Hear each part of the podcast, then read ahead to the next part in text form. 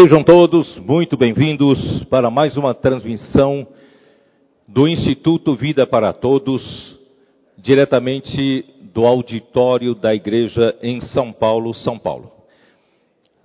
Essa manhã nós estamos muito alegres porque, mais uma vez, depois da fase emergencial, nós voltamos com todos os cuidados sanitários a mais uma reunião presencial.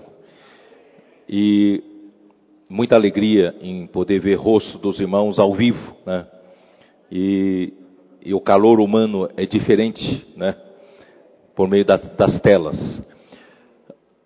Antes de mais nada, eu queria dizer o seguinte, antes de entrar no assunto da mensagem, eu queria dizer o seguinte, que, que os quatro cavalos já estão correndo, já estão soltos, de Apocalipse, né? Seis. E o único cavalo positivo é o cavalo branco.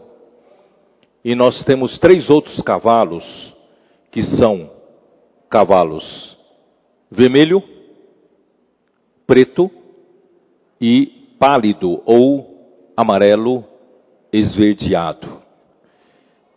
E o vermelho corresponde ao derramamento de sangue que representa as guerras, as muitas guerras que ocorreram e ocorrerão ainda após a ascensão de Cristo.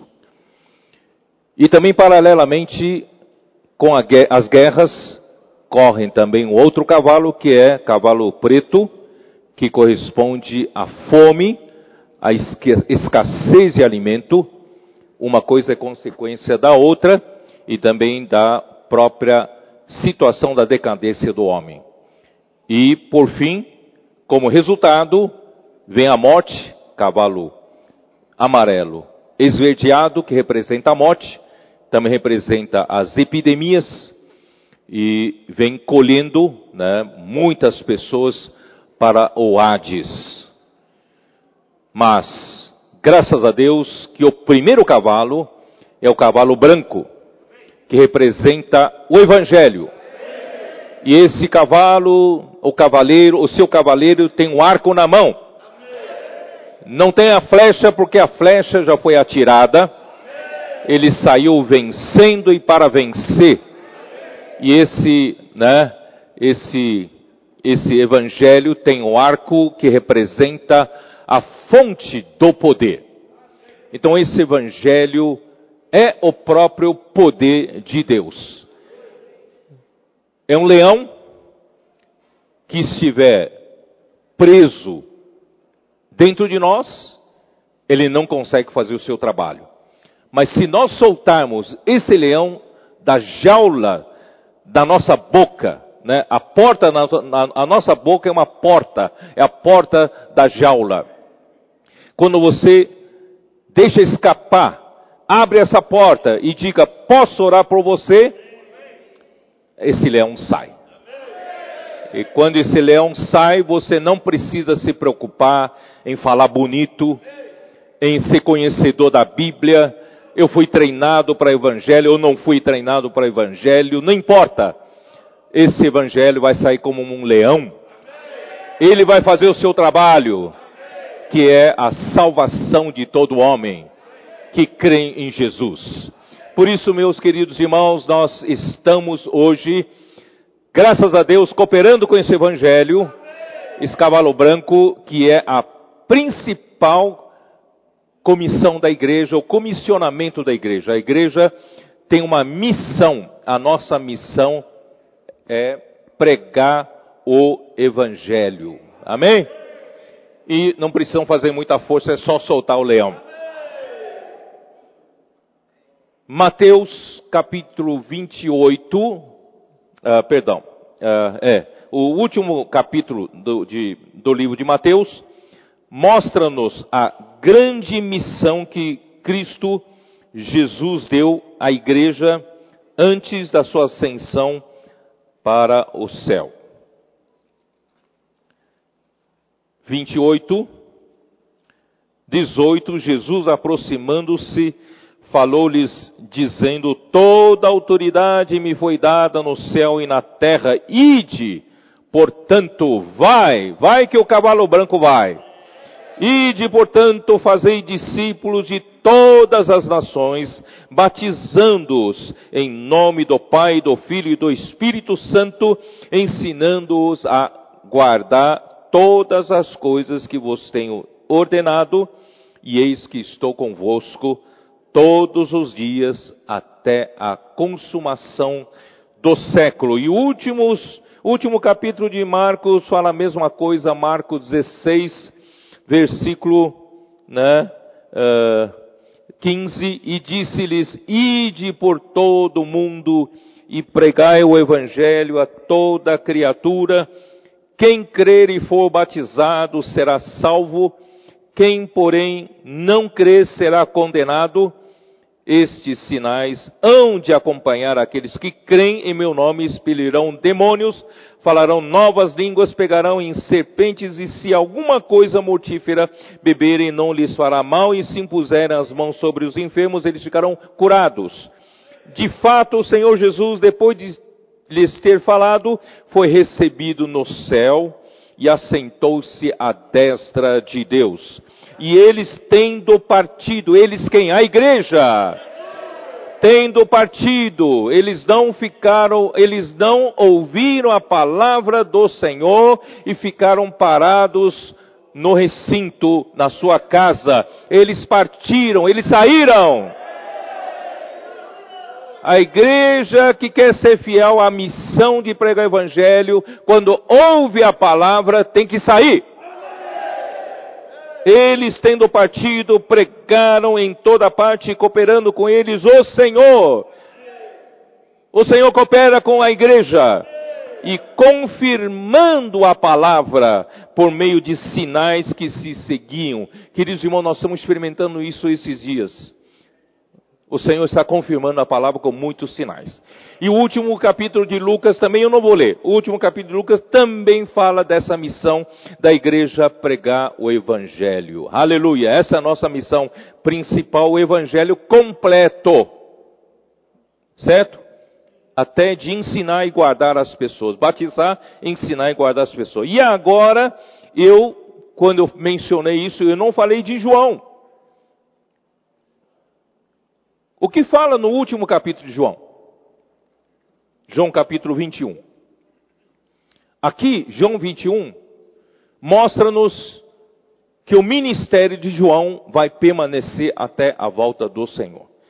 Então, João está intimamente ligado à volta do Senhor e muito mais o seu ministério. Tanto é que o livro de Apocalipse que nós estamos vendo é a revelação de Jesus Cristo dada para João mostrar aos servos de Deus. Então, o ministério de João tem tudo a ver com a volta do Senhor, portanto, é, é extremamente aplicável para os dias de hoje. E nesse último capítulo de João, que ele fala, versículo 15, depois, João 21, 15. Depois de terem comido, perguntou Jesus a Simão Pedro: Simão, filho de João, amas-me mais do que esses outros irmãos? Tudo tem que partir do nosso amor ao nosso Senhor. O dia que você perder o primeiro amor, o dia que você perder esse amor pelo Senhor, estará tudo acabado. Não é? Que o Senhor renove sempre o nosso amor pelo Senhor. Então, amas-me mais do que esses outros? Ele respondeu, sim, Senhor, tu sabes que te amo. Ele lhe disse, então apacenta os meus cordeiros. Tornou a perguntar-lhe pela, pela segunda vez, Simão, filho de Sião, tu me amas? Ele lhe respondeu, sim, Senhor, tu sabes que te amo. Disse-lhe Jesus, pastoreia as minhas ovelhas. Pela terceira vez, Jesus lhe perguntou, Simão, filho de João, Tu me amas? Pedro entristeceu-se por ele lhe ter dito pela terceira vez: Tu me amas? E respondeu-lhe: Senhor, tu sabes todas as coisas. Tu sabes que eu te amo. Jesus lhe disse: Apacenta as minhas ovelhas. Aí ele mostra para Pedro que ele pretende fazer permanecer o ministério de João até a sua volta. Irmãos, o, o ministério de João é concluir tudo que foi iniciado. Os três primeiros evangelhos nos deu a comissão ou a missão da igreja, que é pregar o evangelho e o evangelho completo. Mas o evangelho de João, como último livro do evangelho, ele completa, conclui com o quê? Com a rede de cuidados. Aleluia! Conclui com apacenta os meus cordeiros, pastoreia as minhas ovelhas, apacenta as minhas ovelhas. Irmãos, finalmente chegou a hora do Apocalipse, chegou a hora final. O ministério de João está atuando e o Senhor deu para a igreja, irmãos, a rede de cuidado. Há algumas semanas, a igreja de Curitiba pôs isso em ação, com alguns comportores de Cambé, Paraná, foram fazer comportagem, pregar evangelho na cidade de Curitiba e obtiveram muitos contatos abertos de pessoas que querem ser cuidados, que queriam conhecer a igreja, queriam viver a vida da igreja, queriam ser cuidados. E a igreja de Curitiba fez um belo trabalho. Mais de 20 pessoas naquelas primeiras semanas já foram incluídas na vida da igreja. Foi um negócio impressionante. Irmãos, a partir daí nós passamos isso para todas as igrejas, muitas igrejas estão começando a praticar, inclusive nós. Primeiro quero dizer, semana passada nós tivemos um Avança Jovem, fábrica de vencedores no sábado, não foi? Até hoje, os jovens responsáveis, coordenadores, estão ainda coletando os resultados, os dados. Eles já me adiantaram de que foi uma saída sem precedentes. Eles ainda não me deram os números, mas é um, uma coisa assim fantástica. Eu ainda vou passar para vocês. Mas o que eu quero dizer é o seguinte: mas esse fogo não parou. Esse fogo não parou, né? Tanto é que me pediram alguns minutos, minutos dessa reunião para dois jovens apresentarem um pouco para vocês o fogo que, que permanece queimando neles. Esse é o fogo do Espírito. Então vou pedir para eles subirem aqui, né? Falar rapidamente esse, esse fogo do Evangelho. Irmãos, é só sair para experimentar. Se, vou dizer uma coisa para vocês. Se você, se você está com problemas, se você está entristecido por algum motivo, se você está desanimado por algum motivo, queridos irmãos, não, não é só de consolo e de consolação que faz você voltar de novo ao ânimo mas é experimenta, experimenta para pregar o evangelho. Experimenta gerar filhos. Experimenta criar filhos. Vai salvar você, vai ou não vai? Vamos ver o fogo dos evangelhos, do, dos, dos jovens aqui, vamos ver. Amém, irmãos. É, a gente saiu, né? E foi incrível, porque quando a gente chegou, foi, foram vários pontos de saída, e quando a gente chegou, geralmente os irmãos tem nem tempo para queimar no fogo, né? no fogo do Espírito. Mas quando a gente chegou, todos os irmãos já estavam queimando no Espírito. Foi porque foi pouco tempo de preparação, já queimando no Espírito. E aí a gente saiu na rua, e quando a gente saiu na rua, a gente não esperava isso. A gente olhou para a direita, um mar de gente na rua. Olhou para a esquerda, muito mais gente à esquerda. E falou, que o Senhor voltava com a gente hoje. É muito importante de sair. E aí, nesse momento, a gente foi saindo levando a palavra do Senhor. E parecia que tinha pessoas que o Senhor tinha já selecionado para falar, algumas paradas sem fazer nada. E eles chegavam e pregavam o Evangelho. E aí a pessoa aceitava. Muito fácil, muito simples. No meio do caminho, a gente pregando o Evangelho, a gente falando com, com cada pessoa, né? essa pessoa invocando o nome do Senhor, recebendo o kit, a gente saía lavado também. Nossa, era, é, é, foi incrível. E isso é trabalho do Espírito, irmãos. E o Senhor está convidando não só para nós jovens aqui, alguns de nós, mas para todos vocês, irmãos, a fazer parte desse exército. Ó Senhor Jesus. Então foi muito bom, irmãos, encorajador. Eu encorajo cada um de vocês. Amém. Amém, Jesus, Senhor. É, fato foi muito, muito, muito bom. É, tenho, na verdade, não só o Parque de Vencedores do passado, mas já desde o começo do ano a gente tem feito esses, esses momentos sair. E aqui em São Paulo a gente tem tentado sair uma vez por mês também, com todos os jovens. Né? E é, o que eu tenho tocado, irmãos, é o poder que ser simples obediente faz na nossa vida. É, embora eu sou, eu sou jovem, tenho meus 17 anos, é, eu já tive uma experiência bem próxima com o que incredulidade e obediência uma igreja. Graças ao Senhor, porque o Senhor tem é, carinho para nos levar à importância de ser o Senhor de Deus. É, o, o, sentimento que fica no meu coração é, é daquela experiência dos discípulos que estavam pescando, né? E o Senhor fala para jogar do outro lado, né? Então, assim, a primeira reação dos discípulos foi uma desculpa, né, Senhor? Mas a gente já estava aqui a noite inteira, né? Mas quando você obedece, o Senhor faz, né? É, muito provavelmente durante a noite inteira eles tinham tentado todos os lados da, da, do barco, né? Mas a questão é, não, não importa o lado, o importa é que você está obedecendo, né?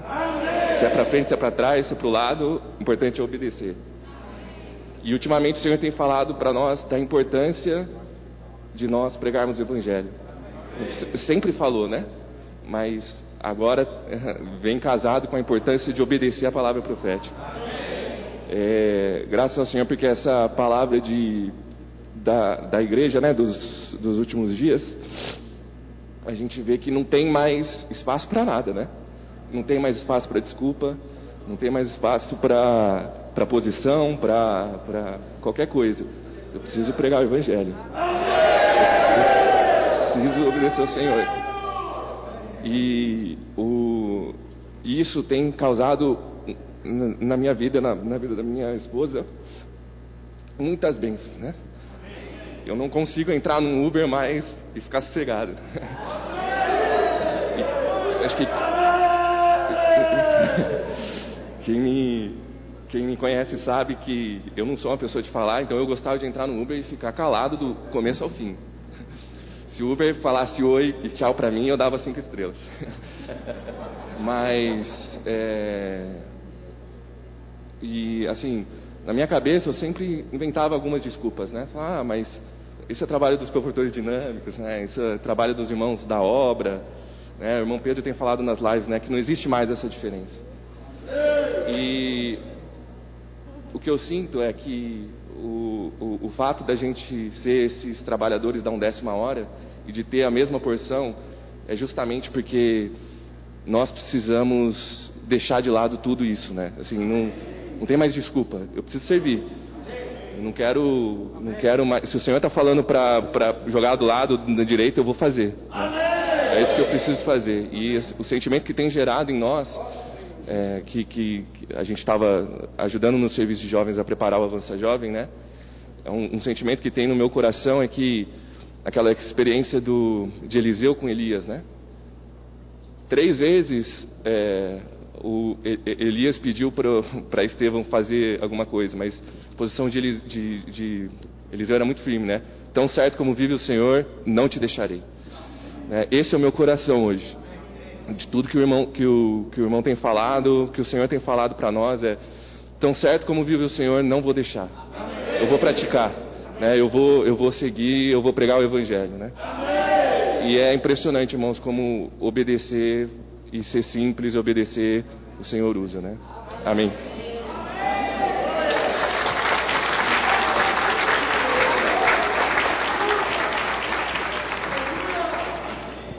Vale a pena esses minutos. Reno, renovado, uma pessoa renovada, né? Tira você da depressão, tira você dos seus problemas. Então nós, nós cantamos aqui a, a, a, o hino, como é que é? Entusiasmo excelência, inclusão, não é isso? Tem uma estrofe que diz assim, ó, a incluir jovens, velhos e crianças. Os velhos, os, os jovens testificaram agora. E as crianças também têm saído na sua simplicidade, sabia? As crianças têm saído. E os velhos? E os velhos? Eu trouxe aqui, eu trouxe aqui o irmão César Antonelli de São Carlos. Ele junto com os irmãos velhos de lá, falaram assim, a gente não se conforma. Os jovens vão sair para avançar jovem, e nós? Eles saíram no mesmo dia da fábrica de vencedores, avança jovem e avança velho. Montaram uma barraca na frente de um hospital, não é isso? E pregaram o evangelho. Vem contar, vem contar, vem rapidamente.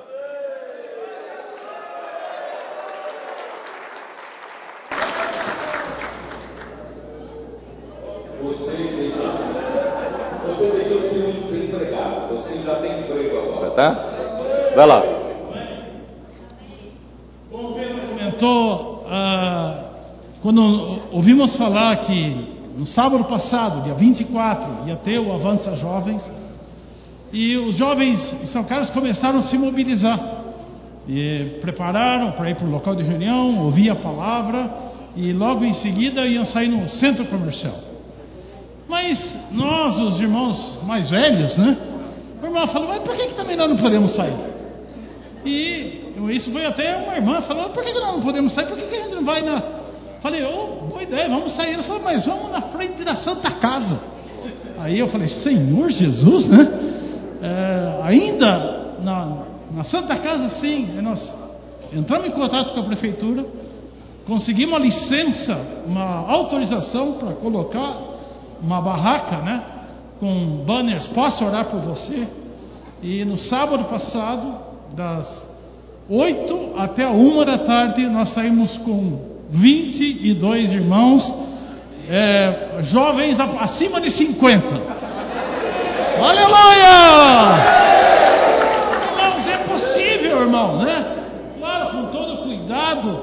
Você não imagina a alegria, né? Eu cheguei na tenda, na barraca, e a gente conseguiu os banners da prefeitura, do trânsito, para pôr no estacionamento, em frente da, da, do hospital, e as pessoas já começavam a chegar, né, porque o banner estava lá, é, já che chegavam e queriam conversar conosco. E nós falamos: o que vocês estão fazendo aqui? Nós viemos orar pelas pessoas. Então, uh, o primeiro casal, né, até eu estava lá, a gente estava terminando de arrumar, já chegaram, oramos com ele, né? Falamos qual era o propósito, estávamos com um jornal, estávamos com, com um livro, e os irmãos foram chegando, irmãos, e foram chegando, e nós saímos naquele corredor, né? corredor assim, em frente à Santa Casa, em frente à maternidade, em frente à Unimed, e você não imagina a alegria dos irmãos em poder participar. Então ninguém está mais desempregado, viu, né? Se fala que não, é só para jovens, nós cantamos. Tem espaço para todos, irmãos. Né? Isso, eu quero encorajar todas as igrejas, né? Irmãos, nós, quando você recebe a palavra profética, e a palavra profética causa uma reação no seu interior, começa a bombar o seu coração, né? bater, bater, bater. Vamos praticar, irmãos. E a maneira que nós vimos nesse sábado era ir e pregar o Evangelho para as pessoas, e orar com as pessoas, e, e levar a palavra até as pessoas. Até um líder cristão cruzou com uma irmã, né? Ela ele falou: ah, Eu sou um líder, né? Mas eu queria ter a coragem que vocês têm de sair orar com as pessoas. Aí ela falou: É que nós temos recebido uma palavra, e essa palavra nos motiva nós, alguns falam, é, alguns foram orar pelas, pelos prédios, né? Orar pelos doentes que estavam lá. Muito bom. Outros foram cantar. Mas nós não fomos orar pelo prédio, nós não vamos orar, não vamos cantar, porque nós não sabemos, o velho não sabe cantar direito. Mas nós sabemos orar e pregar o evangelho. Não tem lugar para todos, né? O resultado dessas três horas, irmãos. Por isso que está um fogo, está um fogo. Essas três horas nos, nos levantou 21 contatos. Isso foi sábado passado, 21. E era difícil. Eh, nós, todos nós já saímos do passado. Consegui o endereço, depois consegui o telefone. Mas quando você ligava, normalmente você ligava, a pessoa, às vezes a maioria não atendia. Depois quando atendia, não dava, não dava muita atenção, ah, tal. Mas dessa vez, irmão, por causa da palavra do Senhor, e a palavra que tem chegado a nós, as pessoas estão nos atendendo. Dos 21 que nós recebemos, 18 já estão abertos é, para receber, recebeu já oração. Queria saber o, o que né, a igreja, onde nos reunimos, já passamos o link, talvez hoje tem alguns assistindo, nos assistindo. Porque a gente saía com um cartãozinho com né, o, o, as atividades da igreja e também os links para ela poder receber a palavra. Então, é, nós vamos continuar saindo, tá bem? Jovens, agora vocês têm um companheiro, tá certo? Nós não saímos no mesmo lugar, claro, nós somos para um lugar, os jovens para outro, para ninguém, um inibir o outro, mas o importante é que nós saímos. Nós queremos continuar saindo, porque essa é a resposta, a nossa atitude é uma resposta que a palavra chega. E isso nos dá muita alegria. Irmão, você não acredita como foi as nossas reuniões nos fins de semana Sábado passado, voltamos às reuniões presenciais, a alegria dos irmãos em ter fala, uh, falado do Evangelho. Muitas coisas aconteceram em uma semana. É, até a minha esposa ligou para uma pessoa, ela ficou 40 minutos porque ela precisava, ela queria saber quem nós somos. Ela falou: sentiu o carinho, o cuidado de vocês. Essa é a nossa missão, tá certo? Jesus é o Senhor, né? Na próxima Avança Jovem vai ter Avança Jovem. Mas eu quero a, a, encorajar todas as igrejas, né? Os, os como eu, cabelo branco, nós não podemos sair 12 horas, tá certo? Não conseguimos sair 10 horas como os comportores de dame. Mas uma hora, duas horas, nós podemos sair e nós vamos sair! Aleluia!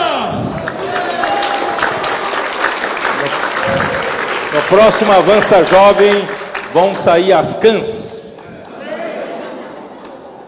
O Ami, no Cone Sul, você falou que só pela rede de cuidado a igreja já cresceu.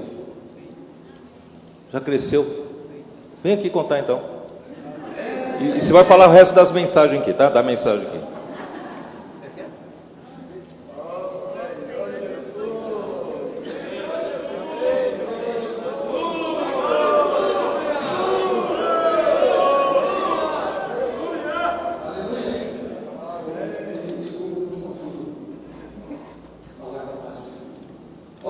Jesus. Irmãos, realmente o que o Senhor está fazendo é algo maravilhoso. Eu gostaria de lembrar aos irmãos que hoje o que o Senhor está fazendo é obra do Espírito e nós apenas devemos seguir. Quero conclamar os irmãos a sermos, como o jovem já falou aqui, ser simples e obediente. Irmão, a nossa vida é muito fácil quando nós somos simples e obedientes. Por exemplo, essa experiência da rede de cuidados foi em Curitiba que aconteceu a primeira experiência, né? É, nós podíamos pensar, não, aqui nós fazemos coisa melhor. Mas imediatamente no outro dia nós já colocamos uma irmã de Foz do Iguaçu em contato com a, a, a esposa do Humberto, em Curitiba, para saber o que, que é que eles fizeram. Eles criaram então essa central de acolhimento e criaram a rede de cuidado. Nós estamos começando, né? Mas eu queria passar aqui para os irmãos, para os irmãos terem uma ideia, uh, o que, que aconteceu já em, pouco, em, em, pouca coisa que foi feita, tá? Uh, ela pegou, já foi passado para ela quase 500 contatos. Ela está desesperada. Ela conseguiu escrever para 65 Desses 65, 37 responderam. Amém? Responderam pedindo oração. Ela orou e ofereceu a rede de cuidado. Você quer ser cuidada? 24 querem ser cuidados. Vamos bater palma, irmãos, pelo amor de Deus. Sabe por quê? Irmãos, nós temos que ser sinceros, nós nunca vivemos um momento como esse. Nós nunca vivemos um momento como esse.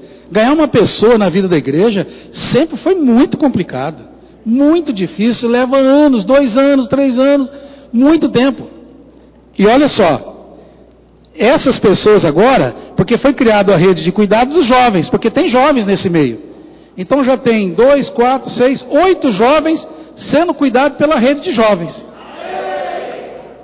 Da, do grupo familiar, já tem dois, quatro, seis, oito, dez, onze pessoas sendo cuidadas pelos grupos familiares.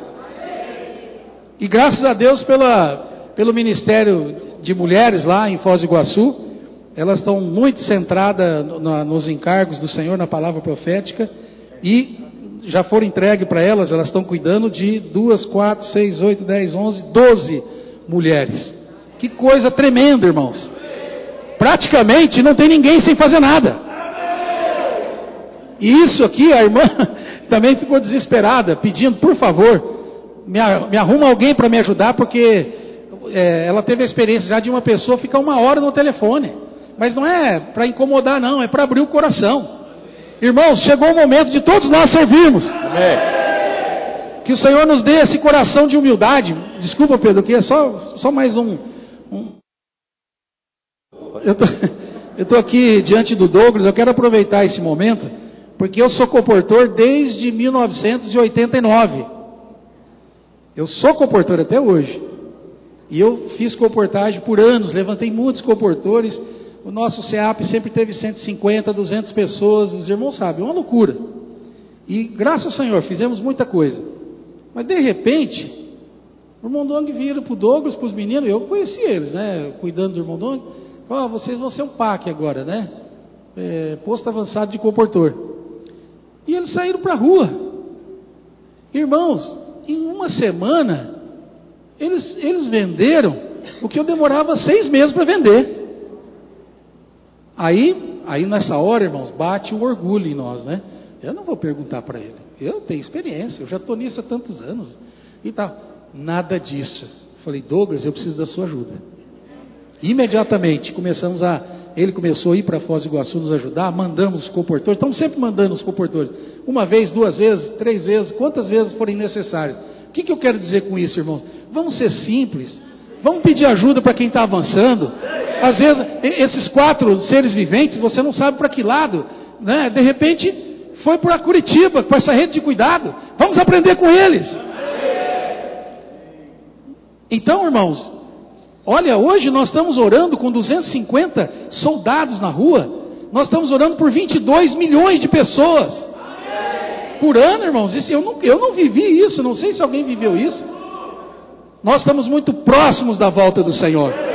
Vamos, irmãos, ouvir a palavra. Vamos ser, vamos ser simples. Vamos ser obedientes. A palavra profética. O que, o que a palavra profética traz para nós? Muita alegria, irmãos quando nós praticamos, muita alegria. Ah, mas irmão, irmão Amir, você falou disso, falou daquilo. Ainda tem aqui do Expolivro, né? Olha o Expolivro esses dias. Blumenau, 500, 500 pessoas contactadas em Blumenau, 50 já estão na rede de cuidado. Coisa maravilhosa, irmãos. Sete já estão reunindo nos grupos familiares. Brusque, que é, é os últimos dois é, Expolivro, né? 600 pessoas foram contactadas. Já tem 100 na rede de cuidado deles lá. E outra coisa, irmãos, pensa um pouquinho. E também agora está em Gaspar, né? Está funcionando bem lá. O que, que nós vamos fazer aqueles que não conseguem sair? Claro, o César deu o maior testemunho aqui. Nós podemos sair de vez em quando. Mas eu, por exemplo, além, além de estar próximo da idade de risco, eu sou obeso. Então, é, é, é risco grande. Então eu procuro não sair muito. E em casa eu fico lá, irmão, chove essas ligações. Sabe aquelas ligações sem número? Não? Você recebe também não? Aqueles números que liga para você? Eu, eu atendia e falava, Polícia Federal. Ou falava assim, é o Abir? Não, é o Antônio. Aí desligavam, né? Aí o senhor me tocou, eu falei assim, rapaz, você está em casa, não tem o que fazer. Por que, que você não atende e ora por essas pessoas? Aí um menino me ligou, o último, foi, foi o maior tratamento que o senhor me deu. O menino ligou e falou assim: Eu, eu sou aqui de uma. É muito educado, coitado, eu sou de uma clínica odontológica. O senhor não quer arrumar o dente? Eu falei: ah, Eu vou levar esse menino, vou levar ele longe, vamos ver até onde ele vai. Ele foi falando, foi falando, nós podemos fazer canal, não sei o que. Eu falei: Moço, eu sou banguelo. Aí ele falou: senhor é banguelo, mas nós podemos pôr dentadura. Eu falei: Rapaz, esse menino é bom. Depois de 30 minutos insistindo, eu falei assim: Qual que é seu nome? Ele falou: Gustavo. Eu falei, Gustavo, posso orar por você? Ele ficou em silêncio, assim, de repente falou: O senhor vai orar por mim? Eu falei: Vou orar agora por você. Por favor, então ora pelo meu casamento.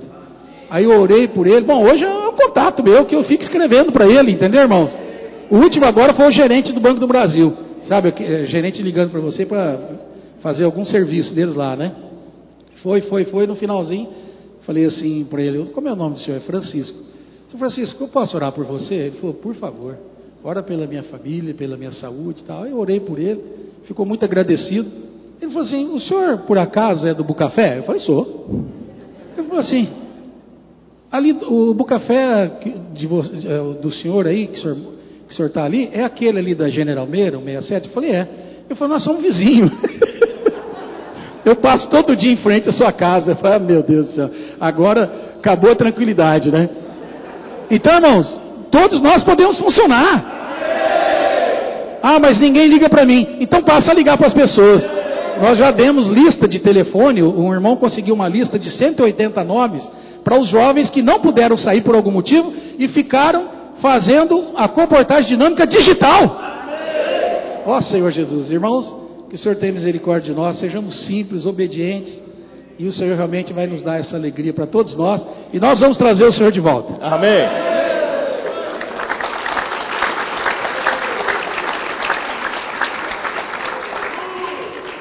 Eu estou muito alegre, muito alegre, porque nós estamos vivendo um momento muito especial, muito especial.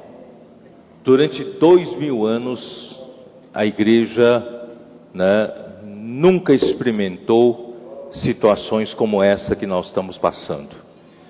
O Senhor quer voltar. E o Senhor escolheu você e a mim para concluir essa era a era do Apocalipse já entrando, não é? Temos que agradecer ao Senhor. Nós estamos vivos para presenciar essas maravilhas que estão acontecendo. Portanto, irmãos, vamos ser simples. Eu já disse que a igreja em Éfeso, né? Eh, eu falei na minha live, pelos meus cálculos, uh, deve ter sido levantada por Paulo por volta de 55, 56 anos, 55, 56, e o ano que foi escrito Apocalipse, quando João né, recebeu a ordem do Senhor para escrever a, as cartas para sete igrejas, já devia ser por volta de ano 90, tá? ou mais. Então, de 90 para 56 são 35 anos então a igreja em Éfeso tinha 35 anos de idade. Irmão Dong, o ministério do irmão Dong foi muito útil para abrir os campos e estabelecer esse fundamento maravilhoso que nós temos hoje. No estudo que nós temos, realmente devemos ao que o Espírito fez por meio dele, né? As ferramentas maravilhosas que nós hoje temos estão sendo tão, tão úteis para nós hoje Irmãos, só o ministério dele tem aproximadamente 40 anos.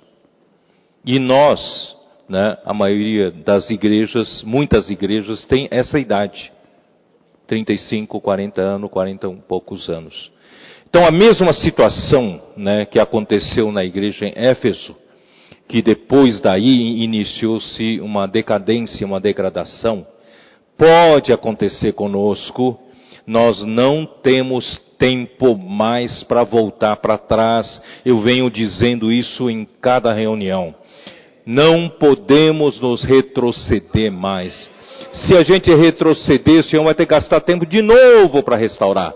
Irmãos, não podemos voltar para trás. Por isso, essa visão que foi dada no domingo passado deve ser refletida por todos nós, cada um irmos diante do Senhor para verificar se né, nós caímos na rotina, se nós caímos no apego ao cargo, apego né, à posição que nós temos na igreja, se nós estamos acomodados com, com as coisas burocráticas né, da igreja, ou até mesmo com uh, muita palavra, muita palavra, mas não tem nenhuma ação, nós não praticamos, não é isso?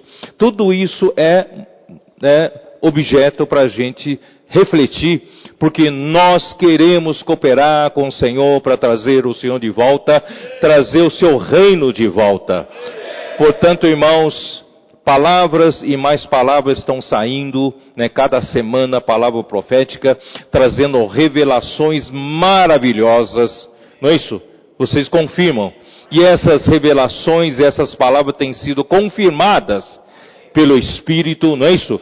Com sinais, com milagres, e nós estamos, né, temos tudo isso, porém, queridos irmãos, está na hora da gente sair um pouco dos nossos gabinetes mesmo que você não tenha idade de sair, certo? Mas o seu coração tem que estar nas pessoas da rua. Você não pode sair, mas os outros podem sair. Então você não seja um bloqueio para os outros saírem. Pelo contrário, você ser um promotor. Não é? Para aquelas pessoas que podem sair e pregar evangelho nas ruas. Não bloqueie, não trave a igreja. Né? Vamos deixar os irmãos praticarem essa palavra. Essa palavra está sendo falada e está sendo confirmada pelo Espírito. Graças a Deus, irmãos, quem pratica com simplicidade tem recebido a bênção do Senhor. É isso? Então, irmãos, eu já disse para vocês, eu caí certa vez no, no final dos anos 70, eu falei dos anos 80 não, no final dos anos 70, lá pro comecinho do ano 80, né, eu de, de tanto ajudar os irmãos, muita palavra negativa, muito falar negativo, ajudando os irmãos, e muita coisa negativa entraram na minha cabeça, e eu perdi a simplicidade. E irmãos, eu quero dizer para vocês, a pior coisa, irmãos, é você perder a simplicidade e a sinceridade de Deus está em 2 Coríntios capítulo, do, capítulo 1. Não queira perder. Por quê? Porque você fica, você fica dono da razão. Você está aqui sentado numa reunião, eu estava assim, eu era assim, sentado numa reunião, todo mundo desfrutando, pulando, alegres, tal, eu ali sério. E todo mundo simples, eu complicado, analisando, criticando, sabe? Todo mundo. Irmãos, eu perdi a minha alegria. Fiquei carrancudo. Quem está carrancudo há muito tempo? Né? Então volte para a simplicidade. E, e, graças a Deus, irmãos, levou, né, precisei de alguns meses para voltar à simplicidade e hoje não quero perder essa simplicidade para nada. Né? A palavra de Deus vem, eu digo sim, amém e pratico a palavra. Amém? Então, bom, então essa, isso tudo, né, é, é, o que nós compartilhamos na semana passada, é um pouquinho só que eu, eu não, não tenho tempo de voltar tudo, o meu tempo já está bem avançado. Hoje eu queria entrar, não quero avançar para a igreja em Esmirna, eu quero continuar na igreja em Éfeso, tem muita luz ainda para o Senhor nos revelar, uh, a igreja em Éfeso, cada nome das sete cidades da Ásia Menor mencionadas nesses capítulos de, de, de Apocalipse 2 e 3, tem um significado e o seu significado é muito importante, nós sabemos. A igreja, a, a palavra Éfeso significa desejável, desejável. E eu pretendo abordar esse assunto de uma maneira diferente do, da, da, da, convencional, do que, da que nós já estávamos acostumados a ouvir. Tá? Então hoje eu queria abordar por um outro ângulo. Que ângulo? Ângulo, irmãos, para mostrar para vocês, a igreja sempre foi algo desejado por Deus, mesmo antes dela nascer. Você concorda comigo? Deus, no seu plano eterno, ele já projetou como ele vai fazer, redimir as pessoas, né? e o plano da salvação de Deus, a plena salvação de Deus para o homem, não é? Para produzir a igreja e no final a igreja está preparada, preparada para casar com Cristo. Então imagina só como a igreja é, de, é um objeto, é algo desejável, para não dizer desejado. A igreja não só é desejável, é desejada. A desejada do Senhor. O Senhor ama. O Senhor, a, a, alguém já disse que a Bíblia é um grande livro de romance. Não é? Irmãos, a igreja é a amada de Cristo. E a virgem de Cristo. Então, é, é por esse ângulo que eu quero conversar com vocês um pouco de manhã, né? Então, hoje de manhã, antes de vir aqui, eu, o Senhor me acordou muito cedo, 5 horas hoje, 5 horas me acordou. Aí me deu esse versículo, Jeremias 2:2. Vamos lá, Jeremias 2:2.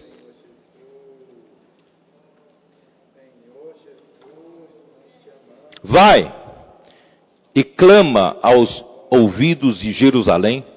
Assim diz o Senhor: lembro-me de ti, da tua afeição quando eras jovem, e do teu amor quando noiva, e de como me seguias no deserto, numa terra em que se não semeia. Então Israel era consagrado ao Senhor, e era as primícias da sua colheita. Todos os que o devoraram se faziam culpados. O mal vinha sobre eles, diz o Senhor. Queridos irmãos, nosso Senhor tem por igreja, né, a sua amada. Ele se lembra da sua afeição. Ele se lembra quando era jovem. Ele se lembra do seu amor como noiva. Ele se lembra no momento em que essa moça seguia o noivo, o amado, pelo deserto onde não tinha nada.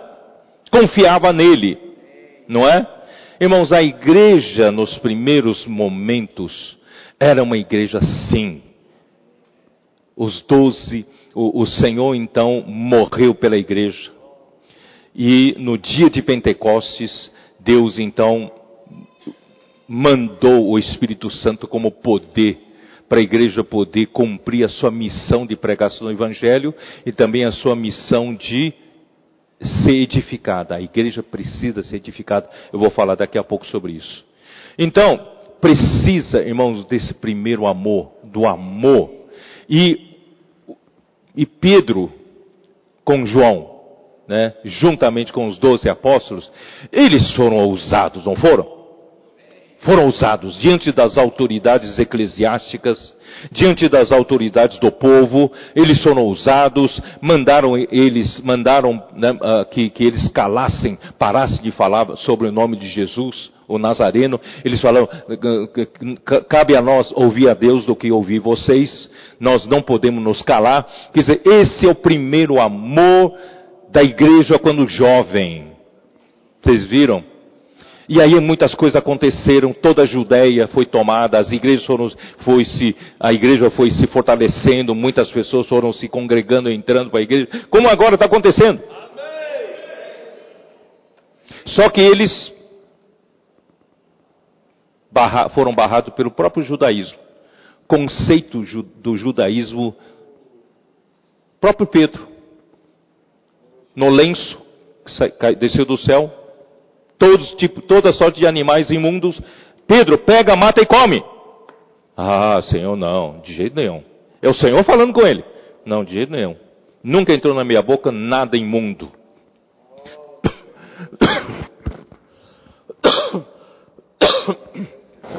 Assim por três vezes. E depois em Gálatas registra que quando Pedro estava convidado para estar junto com os irmãos da Antioquia, eram quase todos gentios, poucos judeus, crentes, e comiam junto, porque os judeus era proibido para os judeus comerem junto com os gentios. Sabia disso? Mas na igreja não tem nada disso. Então Pedro comia junto né, com os gentios e de repente ele soube que estava vindo os de Jerusalém da parte de Tiago. Quando ele soube, ele se afastou do meio dos gentios, foi comer junto com os judeus. E com ele muitos se afastaram, fizeram a mesma dissimulação e até o Barnabé foi levado. Irmãos, isso mostra, aí encontrou uma barreira, não é isso? O judaísmo se tornou uma barreira. E o Senhor então abriu uma porta por Paulo. E Paulo era um perseguidor, Saulo era um perseguidor, e o Senhor fez um perseguidor, um dos maiores apóstolos da história da igreja. Foi lhe dada revelação. Era um homem, irmãos, que amava o Senhor. Fazia tudo por amor. Era tudo motivado pelo amor. Então produzia igrejas também, igrejas, né, motivadas pelo amor ao Senhor. Então é esse amor quando jovem, essa afeição, o Senhor tem saudades. E depois essa moça envelhece por causa do quê? Por causa do velho homem, velha criação, nossa carne, nossa ambição, não é isso? Nossas opiniões, a igreja começa a perder o seu frescor e o seu primeiro amor, o amor ao apego à posição, apego ao cargo, não é? E falta de contato com as pessoas nas ruas, irmãos, é muito importante. A gente ter contato com as pessoas nas ruas. É muito importante aprendermos, irmãos. Isso nos refresca, isso nos renova. Né? Então, irmãos, graças a Deus, o Senhor hoje está, restaurou muita coisa entre nós. Nós estamos numa situação já bastante restaurada, graças ao Senhor. Nós estamos já na situação da igreja, da, da, da, da, da reconstrução do templo, né, mencionado, mencionada no livro de Zacarias, Zacarias 3, Zacarias 4, tratam né, da reconstrução do templo, e nós somos na na, em, na tipologia, nós estamos na realidade daquele tempo. Vocês entenderam? Então Deus está reconstruindo o templo, está reedificando a igreja. Então, irmãos, graças ao Senhor chegando um momento muito bom. Então o Senhor não quer que a gente perca o primeiro amor. Irmãos, vamos amar o Senhor com o nosso melhor amor, com todas as nossas forças, né? amamos ao Senhor. Muito bem. Bom, aí o Senhor me fez ver também Oséias hoje de manhã, né? Oséias. Uh, Israel havia abandonado o Senhor e foram após outros deuses, os Baalins. E o Senhor então pediu, falou para Oséias desposar uma prostituta para gerar a primeira filha, a, a, primeiro, é isso, né? Deixa eu ver. A, primeiro filho, não é isso? Jezreel. É isso mesmo, né? Versículo 4. E versículo 6. Tornou a conceber a luz e deu à luz uma filha. Disse o Senhor a Oséias, põe-lhe o nome de Des desfavorecida.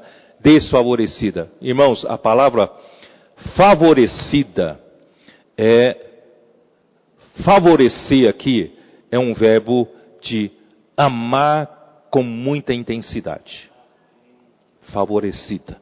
E o desfavorecido é o contrário, né? E versículo 9, disse o Senhor a Oséias, põe-lhe o nome de não meu povo, porque vós não sois meu povo, nem eu serei vosso Deus, porque Israel abandonou o Senhor. Mas versículo 10, ele vê a salvação. Todavia o número dos filhos de Israel será como a areia do mar, que se não pode medir nem contar, e acontecerá que no lugar onde se lhes dizia, vós não sois meu, meu povo, se lhes dirá, vós sois filhos do Deus vivo. Paulo fala em 1 Tessalonicenses 3,15, a igreja é a igreja, a casa do Deus vivo. Versículo 11: Os filhos de Judá e os filhos de Israel se congregarão e constituirão sobre si uma só cabeça e subirão da, da terra, porque grande será o dia de Jezeel. Ora, capítulo 2, versículo 1. Chamai a vosso irmão meu povo e a vossa irmã favor. Essa palavra favor em hebraico significa, né, é, é, é, é objeto de amor intenso. Irmão, nós precisamos voltar a ser esse, o Senhor ama, o Senhor deseja a sua igreja. Por isso que a igreja é desejável, a igreja é objeto do seu amor intenso. Capítulo 2 de Oséias, versículo 14. Portanto, eis que eu a atrairei, e eu a levarei para o deserto e lhe falarei ao coração. Irmãos, o Senhor está falando ao nosso coração. Deixe de lado o apego pelo cargo. Deixe de lado o apego pela posição. Deixe de lado toda a burocracia. Deixe de lado né, a sua posição né, de um de, de, de alguém respeitado na obra, na igreja. Irmãos, isso não vale nada. No dia do julgamento de Cristo, nada disso vai valer. Portanto, irmãos, vamos ouvir. O Senhor quer falar ao nosso coração. Vamos ouvir essa palavra com muita atenção. E eu e lhe, lhe darei dali as suas vinhas e vale de Acor por porta de esperança. Será ela obsequiosa como nos dias da sua mocidade, como no dia em que subiu da terra do Egito. Naquele dia, diz o Senhor, ela me chamará meu marido. E já não me chamará meu Baal. Nós vamos chamar o Senhor de meu marido. Nós amamos o Senhor. Ó Senhor Jesus. Aí, né, versículo, versículo 19: Desposar-te-ei comigo para sempre, desposar-te-ei comigo em justiça e em juízo e em benignidade e em misericórdias, desposar-te-ei comigo em fidelidade e conhecerás ao Senhor. Naquele dia eu serei obsequioso, diz o Senhor, obsequioso aos céus e estes à terra. Eu vou, fa vou favorecer a, o céu para o céu favorecer a terra. Né? A terra obsequiosa ao trigo e ao vinho e ao óleo e a estes a Jezreel, porque Jezreel significa semeadura. Semearei Israel para mim na terra. Deus quer Israel, Israel is, como é que é? Jezreel significa que Deus quer semear de novo, fixar de novo o seu povo na terra prometida. Né? Então, semearei Israel para mim, na terra e compadecer-me-ei da desfavorecida. E a não meu povo direi, tu és o meu povo, e ele dirá, tu és o meu Deus. Irmãos, Deus ama a igreja. Efésios 5, vamos lá? Efésios 5. Ó, oh, estou virando de ponta cabeça tudo que eu preparei, tá? Então vamos ver para onde vai. Capítulo 5 de Efésios, que o Senhor me, acordou às 5 da manhã para falar sobre esses versículos que eu falei para vocês. E Efésios 5, versículo 25: Maridos, amai vossa mulher, como também Cristo amou a igreja. Ó oh, Senhor, se todos, nossos, todos nós, os maridos, amássemos nossa esposa como Cristo ama a igreja, não teria problema, né? Não teríamos problemas. Então vamos aprender com Cristo. Cristo amou a igreja. Cristo amou a igreja. Por isso que, por isso que Éfeso significa desejável. Cristo deseja a igreja. Ele ama a igreja. Como aquele Isaac, ele ficou lá esperando a chegada da, da Rebeca. Gênesis 24, não é isso? E o servo mais velho da casa, que representa o Espírito Santo, saiu para preparar a noiva e trazer a noiva para casamento. E esse Espírito está fazendo esse trabalho. está chamando você e eu, está usando os comportores para contatar as pessoas que farão parte da noiva, e está fazendo com que a igreja tenha um rede de cuidado para preparar a noiva, fazer a noiva crescer. Irmão, nós estamos nesse processo de preparar a noiva, né? Então, irmãos, graças ao Senhor que a noiva, a Rebeca, é extremamente simples. A Rebeca era extremamente formosa, bonita. Era uma virgem. Irmãos, imagina só como o Senhor não, não, não ama a igreja. Uma moça como, como Rebeca, representada pela Rebeca. Né? Quando, quando, quando o, o servo disse, eh, não, eu não posso ficar aqui muito tempo, eu preciso voltar, preciso levar Rebeca para casar-se com, né, com o filho do meu, do meu senhor. Uh, então o, o, irmão né, e, o, e, a família dizem, não, vamos perguntar então para Rebeca o que, que, ela, que, que ela acha.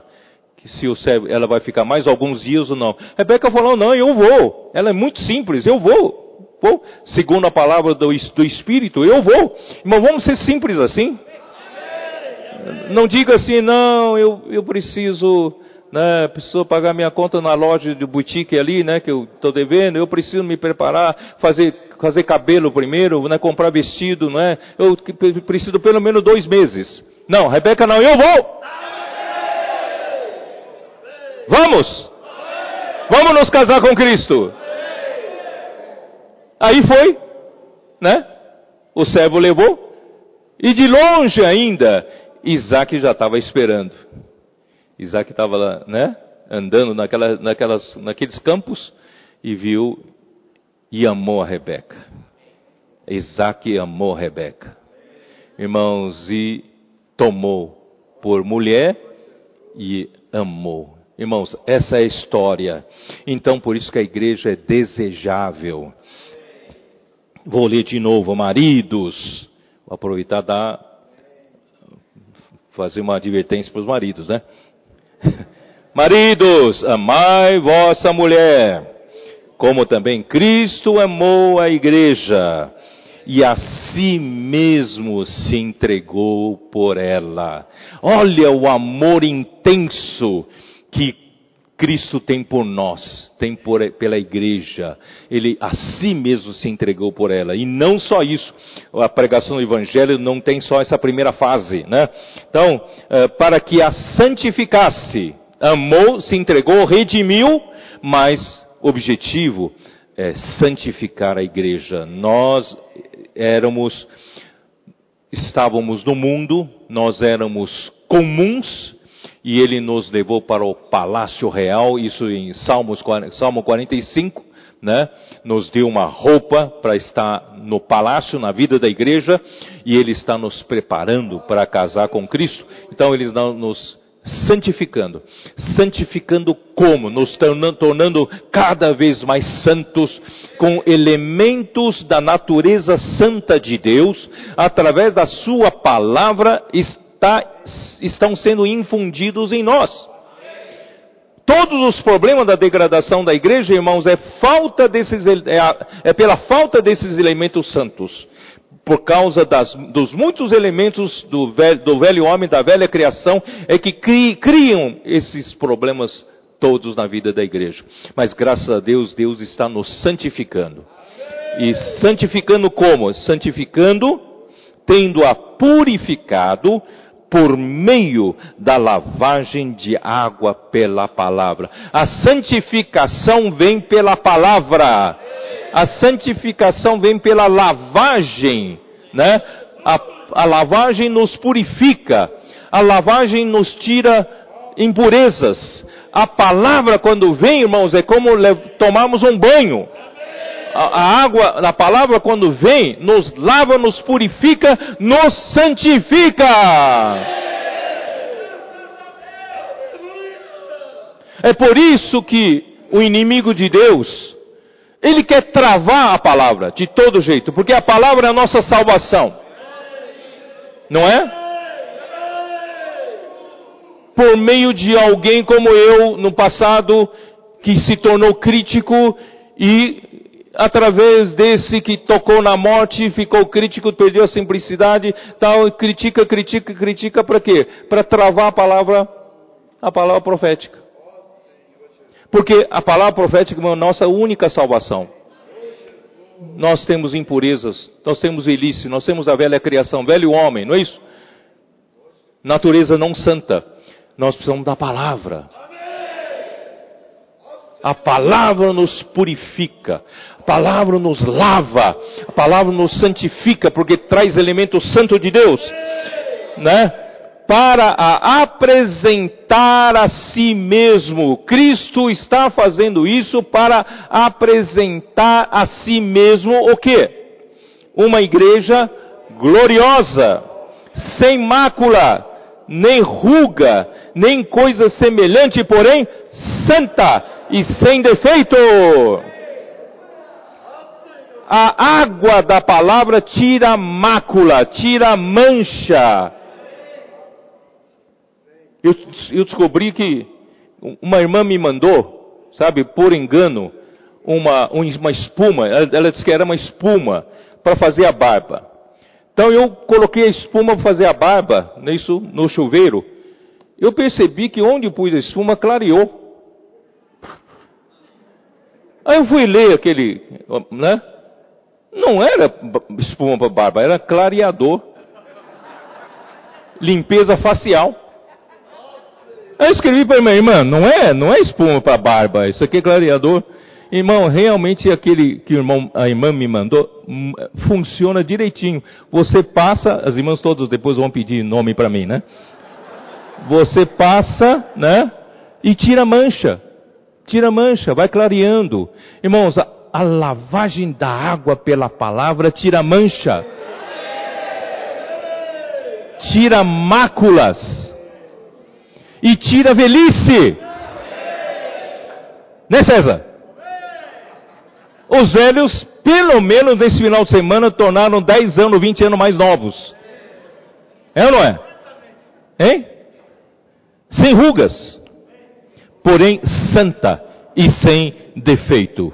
Por isso, meus queridos irmãos, essa é a nossa salvação.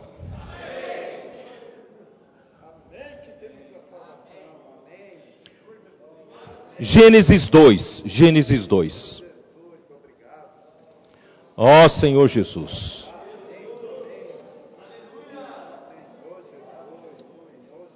Gênesis 2.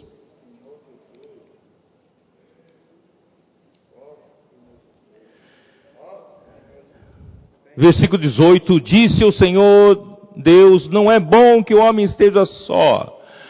Fale-ei uma auxiliadora que lhe será, que seja idônea. Então, homem precisa de uma auxiliadora idônea para ajudar. O homem sozinho não é completo. O homem precisa de um complemento para se complementar. Mas aqui não está se referindo somente ao homem. Aqui está se referindo a Cristo. Não é bom Cristo estar só. Por isso, irmãos, a igreja não só é um objeto do amor, mas é um complemento de Cristo. Cristo precisa da igreja para se tornar uma unidade completa. Vocês estão percebendo isso? Tanto é que Cristo sozinho não vai lutar aquela luta de Armagedon. Só quando a igreja ficar pronta, uma igreja gloriosa pronta, e se unir a Cristo, aí sim vai haver a última batalha de Armagedon e Deus vai, através de Cristo e a igreja, limpar desse universo toda a rebelião e usurpação do reino do império das trevas. Então, Cristo, sem a igreja, falta uma metade, falta um complemento. Tá? Então, falei uma auxiliadora, né, trouxe todos os animais para o homem dar nome, o homem viu nenhum desses animais, elefante é muito grande para ser minha auxiliadora, né? Uma, uma, hein? Tatu. Tatu, né? É bom para me fazer escavação para construir casa, né? Mas não serve para ser minha auxiliadora, né? De onde, não sei de onde André foi achar tatu, né?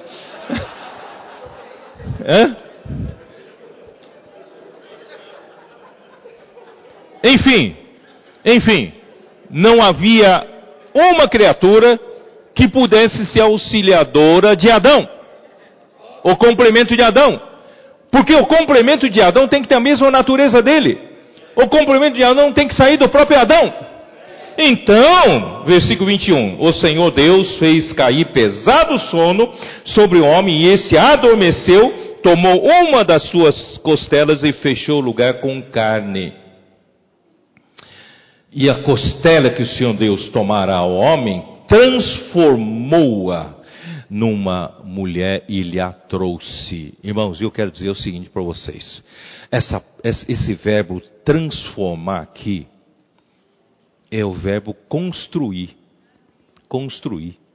Então, a Eva, a mulher, foi, Deus tomou a costela do homem e construiu, edificou em uma mulher.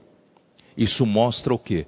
Mostra que a igreja, Deus então toma uma costela de Cristo, que na verdade eu vou explicar o que é isso, para edificar na igreja, uma, uma mulher para a igreja. A igreja é um produto de construção, é um produto de edificação a partir de Cristo. Vocês estão entendendo? Por isso que lá em João 19, vamos lá, João 19, João 19, versículo 34. Mas um dos soldados lhe abriu o lado com uma lança e logo saiu sangue e água. Quer dizer, Jesus Cristo foi crucificado por nós, se entregou para produzir a igreja, tá? Para redimir os pecadores sem esperança, né? De volta para formar a sua querida igreja. Então, ele morreu, morreu, foi bom, tudo isso foi, estava dentro né, do, do previsto de Deus, porque se ele não tivesse morrido aquela hora, os, tinha um soldado passando pelos três, quebrando os ossos, para que morresse mais rápido, porque logo em seguida vai, vai começar uh, o, o sabá, o sábado. Então não pode ficar ali vivo. Então estava quebrando as pernas e nenhum dos ossos de Jesus podia ser quebrado. Então não foi quebrado, mas ah, o soldado, não sei, enfurecido ou não, mas para cumprir a profecia, não é isso? Furou com uma lança o lado de Jesus. E do seu lado saiu sangue e saiu água. A água, irmãos, a água o sangue é para a redenção. O sangue para nos redimir o homem pecador dos seus pecados. Não é isso? Vamos ver rapidamente João capítulo 1, versículo 29. Vamos dar uma olhada rapidamente. João 29. Senhor Jesus.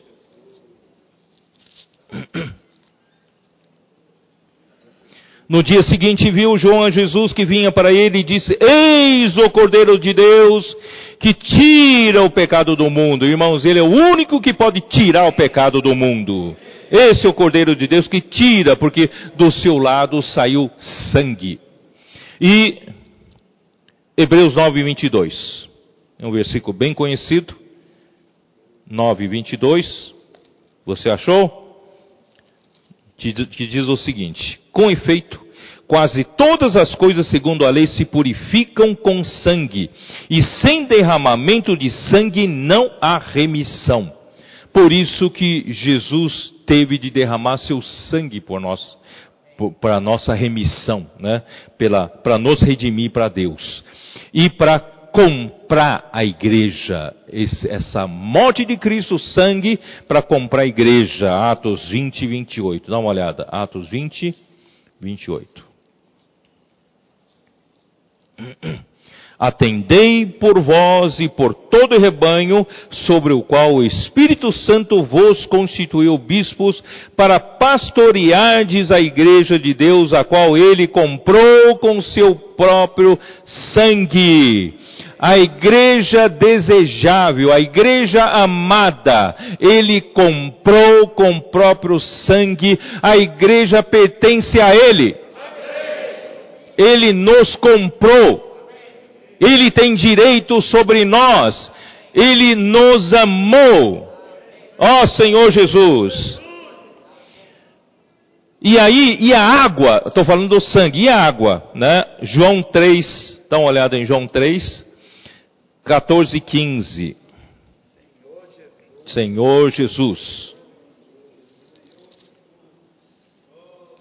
E do modo como Moisés levantou a serpente no deserto, assim importa que o Filho do Homem seja levantado para que todo aquele nele crê tenha a vida eterna. Irmãos, a água representa a vida de Deus que fluiu a partir do lado de Jesus para nos dar vida eterna. Quando nós cremos em Jesus, não somente nos tornamos um cristão, não, nós recebemos a vida eterna, a vida de Deus. Por quê? Porque do seu lado fluiu não só sangue, mas também a água. Mas essa vida eterna, irmãos, é também a vida de ressurreição. João 12, 24. Ó Senhor Jesus. Em verdade, em verdade vos digo: se o grão de trigo caindo na terra não morrer, fica ele só, mas se morrer, produz muito fruto. E se esse morrer, produziu uma vida de ressurreição. A morte de Cristo nos deu a vida de ressurreição. Ó oh, queridos irmãos, eu vou dizer uma coisa para vocês. Uh, eu vou ler, vou ler aqui Apocalipse. Na verdade, tô todo, todo meu tempo está todo atrapalhado, né? Eu vou, vou ter que, não vou conseguir falar né, o que queria falar, mas assim, ó, ó, capítulo 1 de Apocalipse, versículo 18. Olha só. Não, no, versículo 17 fala assim: Não temas, eu sou o primeiro e o último, e aquele que vive estive morto, mas eis que estou vivo pelo século dos séculos e tenho as chaves da morte e do inferno. Esse inferno aqui é Hades, Hades. Então, queridos irmãos, ele não só ele não só veio aqui na terra, tomou a forma do homem, tomou né, a semelhança da carne pecaminosa, morreu na cruz para nos comprar, para redimir-nos dos nossos pecados, mas ele esteve morto. Mas ele não só esteve morto, mas hoje ele vive. Aquele que morreu e vive, que vida que tem? A vida de ressurreição. Não é mais aquela primeira vida, mas é a vida que passou pela morte. Então, a vida que você ganhou, queridos irmãos, não só é uma vida eterna, mas uma vida que já passou pela morte. E por isso, Ele é aquele que tem a chave da morte e do Hades. Você sabe que Satanás, ele, ele, por isso que, ó Senhor Jesus, na verdade não consegui entrar em Mateus 16, por onde eu tinha, tinha colocado no esboço para começar, tá? Mateus 16. Mateus 16, mostra o processo da edificação da igreja, tá? Eu vou voltar um pouco para lá. Mateus 16. Aqui diz assim: Mateus 16, versículo 16, Mateus 16, 16. Respondeu, respondendo Simão Pedro disse, Tu és o Cristo, o Filho do Deus vivo. Então Jesus lhe, lhe afirmou, Bem-aventurado és Simão Barjonas, porque não foi carne e sangue quem te revelou, mas meu Pai que está nos céus. Também eu te digo que tu és Pedro, e sobre essa pedra edificarei a minha igreja, porque aquela mulher que saiu do lado de Adão, da costela, precisava ser edificada, construída. Por isso que a igreja é a realidade da Eva, representada pela Eva. Nós estamos sendo edificados numa mulher para Cristo. Vocês estão entendendo? Então, uh, e edificarei a minha igreja e as portas do Hades não prevalecerão contra essa igreja edificada. Edificada. Então essa igreja precisa de construção. Quando essa construção terminar, as portas do Hades não tem mais o que fazer com ela. Hoje estamos sendo atacados, mas vai chegar um momento que não adianta mais, certo? Então, as portas do Hades, o Hades, né? Hades está dentro do plano de Deus, mas as portas do Hades representam a autoridade da morte, a autoridade das trevas, a autoridade de Satanás. Então, as portas do Hades estão lutando contra a igreja, estão lutando contra a construção, a edificação da igreja, estão lutando contra a comportagem dinâmica, estão lutando contra, né, posso orar por vocês, estão lutando contra a Avança Jovem, estão lutando contra a rede de cuidados, lutando contra tudo isso. Mas irmãos, nós então precisamos trabalhar o quê? Vamos trabalhar na edificação da igreja. Quando a igreja ficar construída, edificada, não tem mais, não tem mais poder. Primeiro, então, segundo, Satanás é aquele que tem o poder da morte, né? E ele assusta todo ser humano com pavor da morte, é ou não é? Hebreus 2, vamos dar uma olhada rapidamente. Hebreus 2. Ó Senhor Jesus. Hebreus 2, versículo 14. Visto, pois, que os filhos têm participação comum de carne e sangue, destes também, igualmente, participou para que por sua morte destruísse aquele que tem o poder da morte, a saber, o diabo, e livrasse todos que, pelo pavor da morte, estavam sujeitos à escravidão por toda a vida. Quer dizer, Satanás ele tem um poder da morte. E ele, com medo da morte, ele assusta o homem com medo da morte, faz com que os homens né, sejam escravos dele por medo da morte. Você talvez, isso que eu estou falando parece um pouco teórico para você. Irmãos, quando no passado, uma irmã, um irmão, pede oração, um câncer, e conforme o irmão Ezra falou na sexta-feira, tem situações que o Senhor cura, tem situações que o Senhor não cura. Certo? E nós temos que confiar de que o Senhor tem a sua boa vontade em tudo. Não é? A vontade, né? A vontade soberana de Deus. Certo? De um lado a gente ora, a gente intercede, e se o Senhor não curar, Ele sabe o que está fazendo. Ele enxerga melhor do que você. Tá? Então nós, de um lado, né? Claro, ficamos chateados, ficamos tristes, mas irmão, nunca revoltados, porque o Senhor é o Senhor. Tá certo? Mas pode chegar um momento, já, já aconteceu, que um câncer a igreja orou, nós oramos, tal, e nada de curar. E a coisa piorando, piorando, piorando. Dali a pouco, a irmã apela para médiums, apela para curandeiros, apela para. Sabe por quê? É medo da morte, pavor da morte. Isso não é um caso, irmão, são vários casos. Vão para o candomblé, vão para macumba, vão para o médiums, vão para dizer, aqui, aqui não está resolvendo, Deus não está resolvendo, talvez resolva de outra forma. Irmãos, mas nós não precisamos ter medo da morte. Você tem a vida de ressurreição. Não é? Irmãos, eu, eu não tenho nenhum apego pela posição. Eu não tenho nenhum apego, né? Muitos irmãos talvez, oh, eu queria ter esse, essa posição, queria ter esse poder todo, tá? Irmãos, eu não tenho nenhum apego com isso.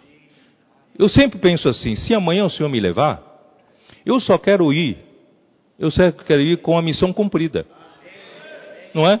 Não tenho nenhum apego com as coisas dessa terra. E se, se o Senhor me levar, eu não vou ter medo da morte, porque eu tenho a vida e a ressurreição. E se eu for para o Hades, eu tenho certeza que eu não vou para a sessão de tormentos. Eu vou para a sessão de paraíso, do paraíso. Vou para, a sessão do, do seio de Abraão. Então, se o Senhor resolver me levar, eu tenho tranquilidade. Não tenho medo da morte. Vocês entenderam? Eu estou aqui, irmãos, eu quero cumprir a minha parte. Como Paulo fala, contanto que eu complete a minha carreira e cumpra o meu ministério. Eu quero cumprir aquilo que o Senhor me entregou fazer. Eu quero cumprir, não quero terminar, não. Então, irmãos, nós não precisamos ter medo da morte e nos dobrarmos ao, ao Baal, aos Baalins, não. Precisamos nos dobrar aos médiums, apelar para isso, não, irmãos. Nós confiamos no Senhor.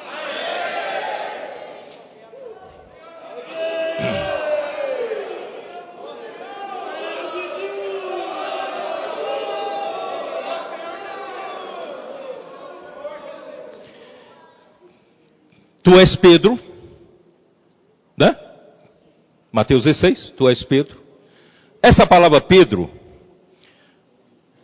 é uma pedra, significa, se você procurar no King James atualizada, nas notas, ele vai explicar.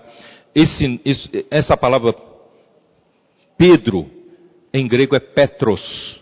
E Petros significa uma pedra separada ou homem-pedra. Em outras palavras, material de construção. Eu, você somos pedras. Somos pedras para Deus poder construir essa mulher, que é a igreja desejada e desejável, né? Então, nós somos pedras. Muito, né? Infelizmente, fizeram com que Pedro fosse o fundamento da igreja e os seus sucessores os papas seguintes e, e Pedro como o primeiro papa. Irmãos, isso é um erro, tá? É um erro. Então, uh, Pedro é uma pedra e edificarei a minha igreja sobre esta pedra. Essa pedra significa Petra, Petra. Essa palavra Petra pode ver na nota de King James atualizar, tá? Significa leito de rocha resistente. Não é mais uma pedra para construção, é um leito de rocha, tá? É uma rocha. E não era um nome próprio, tá? Petros pode se tornar nome próprio, mas Petra não era, não é um nome próprio, tá? Jesus não disse vou, vou edificar minha igreja sobre Pedro e sobre os seus sucessores. A fundação da igreja é uma rocha resistente, que é o próprio Cristo, 1 Coríntios 3,11. Paulo fala, eu como prudente construtor, não é isso? Lancei o firme fundamento que é Cristo. Mas também não é só isso, é sobre a revelação, sobre, né, uh, uh, sobre o fundamento dos profetas, dos apóstolos e dos profetas. Isto é, sobre a revelação que Deus acabou de, Deus Pai acabou de dar para Pedro. Qual é a revelação? Tu és o Cristo, o Filho do Deus vivo. Cristo é a comissão que ele tem. Para quê? Para edificar a igreja, para construir a igreja. E filho, filho do Deus vivo é que com que material ele vai edificar? É com a própria vida com a vida. Tá? Infelizmente, meu tempo já acabou. Eu não vou mais continuar. Tá? Não deu para terminar. Mas eu queria que vocês, irmãos, tivessem isso em mente. Deus ama a igreja. Cristo ama a igreja. Você já esteve enamorado por uma pessoa? Sonha noite e dia com essa pessoa? Hã? Cristo é assim com a igreja. Cristo sonha com a igreja. Não vê a hora da igreja estar preparada, santificada pela lavagem de água pela palavra. Que ele puder, que ele puder se desposar. As bodas do Cordeiro, irmãos, é o sonho dele. E hoje estamos no processo de preparar essa igreja por meio da edificação. E né, na preparação, a palavra é tão importante. E a palavra é que nos santifica, a palavra é que nos purifica. Mas para receber a palavra, irmão, nós temos que retornar à simplicidade. Ser simples e obedientes. para receber a palavra. E essa palavra então nos limpa. Irmãos, o, o Senhor está tão, sendo tão gracioso conosco, tão, né, nos dando tanta graça, né, tanta coisa acontecendo no nosso meio, coisas inéditas. Né, em toda a história da igreja não tem essa situação que nós estamos vivendo. Irmãos, é porque Deus tem pressa. Ele tem pressa de preparar eu e você. Portanto, irmãos, não tem mais tempo de eu voltar para trás. Então, eu e você, irmãos, vamos usar essa palavra para refletir um pouco sobre nossa situação. Se a gente tem alguma coisa para limpar, que o Senhor possa nos limpar. Se tiver alguma coisa inadequada em nós, inadequada em nós, que o Senhor possa purificar com a água, da lavagem de água pela palavra. o Senhor possa, né, tirar toda a mácula, toda a velhice, né, 35 anos da igreja em Éfeso, 40 anos das igrejas aqui no Brasil, né, que não nos tornem velhos. Né, vamos manter-nos frescos, novos para o Senhor, sempre renovados, com nunca perder o primeiro amor, o maior e melhor amor, não é isso? Nós, nós saímos na rua pregar o Evangelho porque nós amamos o Senhor nós queremos trazer mais material para a construção, não é isso? Por isso que né, eh, a Geo fala, vamos subir aos montes, trazer madeira.